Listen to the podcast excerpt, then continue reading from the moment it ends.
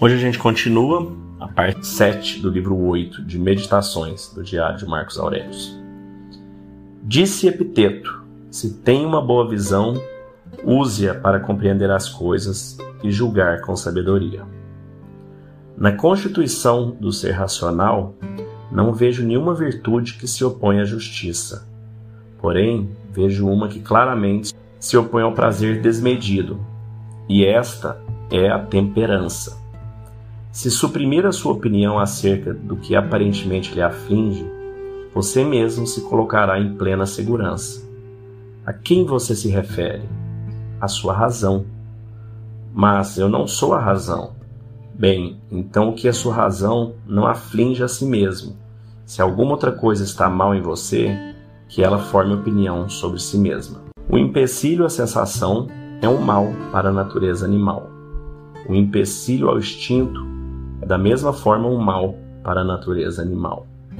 Existem coisas que são igualmente um empecilho e um mal para a constituição vegetal. Assim sendo, o empecilho da inteligência será um mal para a natureza do intelecto. Agora, transponha isso tudo para o seu caso. Toca-lhe uma dor, um prazer, que os sentidos se encarreguem delas. Surgiu algum obstáculo ao seu desejo? Se acaso iria se entregar a ele sem reflexão, haveria de lhe ser um mal, enquanto ser racional que é. No entanto, se era algo que não diz respeito à razão, esta tampouco poderá se sentir magoada. Ao que é próprio da inteligência, nada pode ser empecilho além de você mesmo. Não taca fogo, nem o ferro, nem o tirano, nem a calúnia, nada como visa alcançar a perfeição, a esfera permanece lisa e simétrica. Não tenho o direito de atormentar a mim mesmo, pois jamais atormentei alguém voluntariamente. Cada um tem sua própria relação e compreensão do prazer.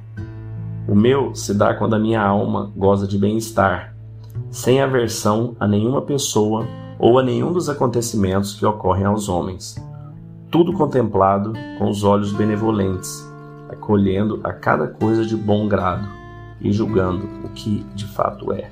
Essa parte aqui é interessante que ele já começa com uma frase de epiteto, né? Você usar sua visão para compreender as coisas e julgar tudo com sabedoria. E aqui ele traz uma reflexão de como a gente muitas vezes se entrega ao desejo, ao prazer, sem avaliar, sem fazer uma avaliação se isso tem alguma utilidade, se isso está faz bem para você ou para outras pessoas. E é aí que ele traz, né? Se nenhuma virtude se opõe à justiça, algumas do prazer se opõem à temperança.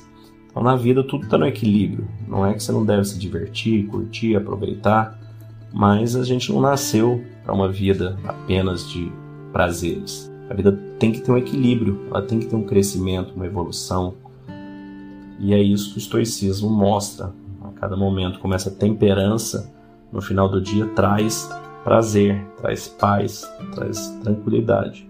E ele termina dizendo isso, né? Cada um tem sua própria relação com compreensão do prazer. E o dele se dá quando a alma goza de bem-estar sem aversão nenhuma às pessoas ou acontecimentos. Então vale a sua reflexão. O que é prazer para você? Calma da mente é conexão, é intencionalidade, foco por uma vida que vale a pena ser vivida. Acreditamos que a sociedade está enfrentando desafios significativos, com níveis alarmantes de ansiedade, medo e depressão.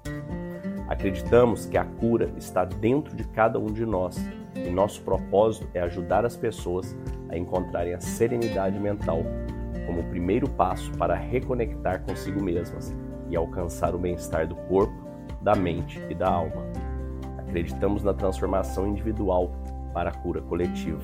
Dentro da Calma da Mente, nós oferecemos um programa baseado em uma filosofia com mais de 2.300 anos, o estoicismo, apoiado em técnicas de meditação e visualização validadas hoje pela neurociência e pela PNL. Nossa missão é fornecer ferramentas e recursos para que as pessoas encontrem calma interior e vivam com propósito, intencionalidade e foco e conquistem uma vida que vale a pena ser vivida. Para saber mais, entre em calmadamente.com.br ou no QR Code que deve estar aparecendo para você aí e escolha o melhor plano para você, para sua empresa e para sua família.